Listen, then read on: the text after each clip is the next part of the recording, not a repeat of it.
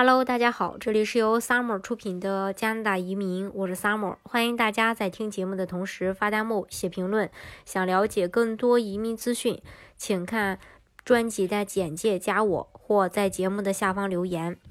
呃，因为这个新冠疫情还没有得到有效的控制，所以各个国家又出现了一个新的规定。呃，你像加拿大的话，附加旅客需要凭借新冠检测阴性证明登机。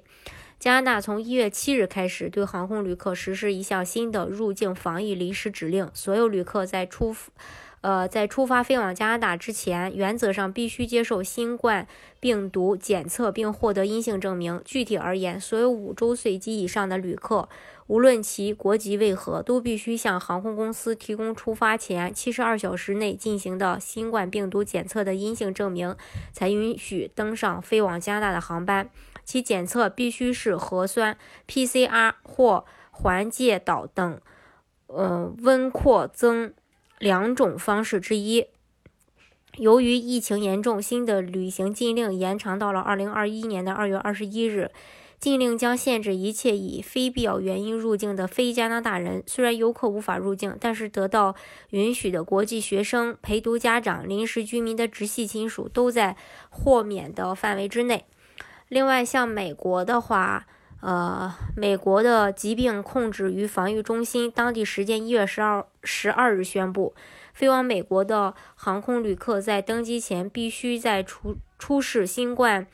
呃，肺炎检测的阴性结果证明，包括美国公民。这项规定将于一月一月二十六日生效。根据规定。所有航空旅客需在飞往美国的航班起飞前三天内接受核酸检测，并向航空公司提供实验室检测结果的书面文件或证明已从病毒感染中恢复的文件。航空公司必须在所有乘客登机前确认检测结果为阴性或恢复证明文件。如果乘客没有提供测试结果为阴性或恢复的证明文件，或者选择不参加测试，航空公司必须拒绝该乘客登机。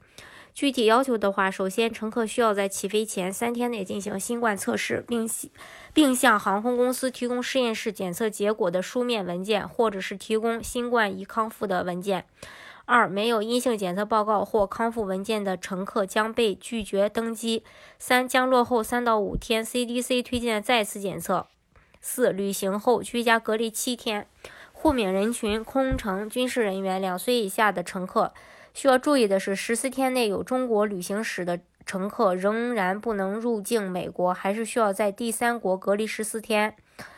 最新的消息：一月二十一日，美国总统拜登签署了一项行政令，所有国际旅客在乘机乘飞机入境美国之前，需要出具新冠检测阴性证明，并在抵达美国后居家隔离七天。另外，澳大利亚呢也有相关的这个呃隔离的政策。呃，澳洲的卫生部日前在官网上公布，入境澳洲需要提供七十二小时内的核酸阴性证明。检测证明内容需包含登机呃这个登机的旅客姓名和出生日期、检测结果，并且结果必须必须是阴性或未检测出感染新冠病毒。样本采集日期、检测结果或授权的日期及授权者的名字、进行检测机构的名称和地址。生效日期是一月二十二日。具体要求的话，首先检测核酸检测必须在登机前的七十二小时内完成。如果是转机，则按照最初段航班起飞的时间计算。例如，起飞时间呃距离核酸检测报告拿取的时间超过七十二小时是无法登机的，必须重新预约检测。二、检测结果需是呃。英文，国内的旅客需注意，在国内不是所有的医院都能够提供英文的检测报告，所以预约核酸检测之前一定要进行查询确认。三，前往澳洲，无论是入境还是过境旅客都必须提交核酸检测证明。四，入境澳洲后，过境旅客直接中转航班，入境旅客则必须强制接受十四天隔离，隔离点为政府统一安排的隔离酒店，如有特殊情况，则需要另外提交申请。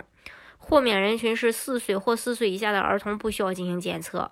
新西兰为澳洲官方认定的安全地区，无需接受检测。其他任何地区返回澳洲，一月二十二日以后都必须携带阴性证明，并申请加拿大旅行声明后才能登机。关于佩戴口罩，无论任何时候登机、等候登机或者已经乘机，都必须保证全程佩戴口罩，除非遇到特殊情况，需要根据飞机上的指示摘除口罩，并保证社交安全距离。针对特殊人士，比如说十二岁以下的儿童。持有医疗证明能证明自己患有呼吸疾病无法佩戴口罩的患者是无需佩戴口罩的，但必须保证与他人的距离。除以上的入境要求之外，新州、昆州以及澳洲以及西澳从本周开始也将海外旅客入境人数减半。这是关于这个呃目前各个国家的一些新入境。规则，大家如果想具体了解加拿大的移民政策的话，欢迎大家看呃专辑的简介，加我，或者是在节目的下方给我留言。